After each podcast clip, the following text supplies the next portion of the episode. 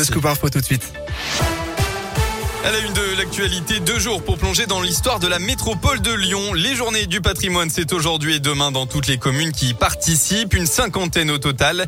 Cette année, près de 600 animations sont prévues avec comme toujours pas mal de choix, des visites de monuments historiques plus ou moins connus, de la manufacture des tabacs à la halle Tony Garnier en passant par le dépôt des bus TCL de la soie à Villeurbanne. Au programme aussi pour ceux qui préfèrent visiter en se promenant toute une série de balades urbaines sur le thème de la jeunesse et des femmes et même en pleine nature. Pour la première fois, L'une de ces balades sera consacrée à la découverte du quartier de la Confluence. Chloé Vigneault, chargée de concertation, guidera les visiteurs. Ces visites-là, ce sera l'occasion aussi de découvrir la Confluence sous un nouveau jour un peu, parce qu'on connaît déjà bien le quartier sur son côté durable, etc.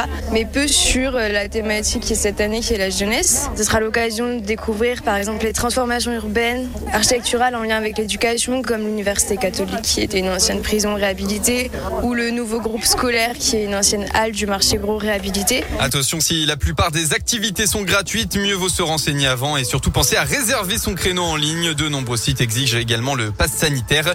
On vous a mis toutes les infos et les bons plans sur radioscope.com. Emmanuel Macron attendu à Lyon à la fin du mois. C'est ce qu'affirme en tout cas le progrès qui indique que le chef de l'État devrait être présent au salon du CIRA, l'événement mondial de la gastronomie prévu du 23 au 27 septembre. Il pourrait notamment participer au dîner des grands chefs le dimanche 26 à la préfecture. Les suites de l'accident survenu hier à Vaux-en-Velin, un adolescent de 15 ans avait été hospitalisé dans un état grave après être tombé d'un tramway auquel il s'était volontairement accroché. Selon plusieurs médias, le jeune homme est décédé des suites de ses blessures à l'hôpital.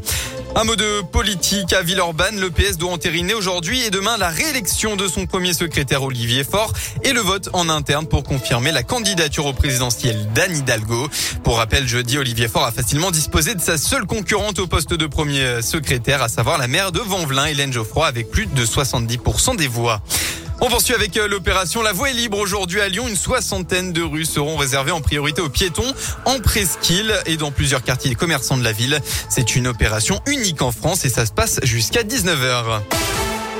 En sport, du football, la large victoire de l'équipe de France féminine pour leur entrée en lice dans les qualifs à la Coupe du Monde 2023. Les Bleus ont réalisé un carton 10 à 0 contre la Grèce hier. Les Lyonnaises Amel Majri et Wendy Renard ont toutes les deux marqué un but. En national, nouvelle victoire pour Villefranche, 1 à 0 face au Red Star. Les Rodaniens sont deuxième au classement après cette journée. Et en rugby, enfin, opération lancer la machine pour le loup. À Gerland tout à l'heure, le club lyonnais reçoit l'USAP, hein, le promu de Perpignan hein, du top 14.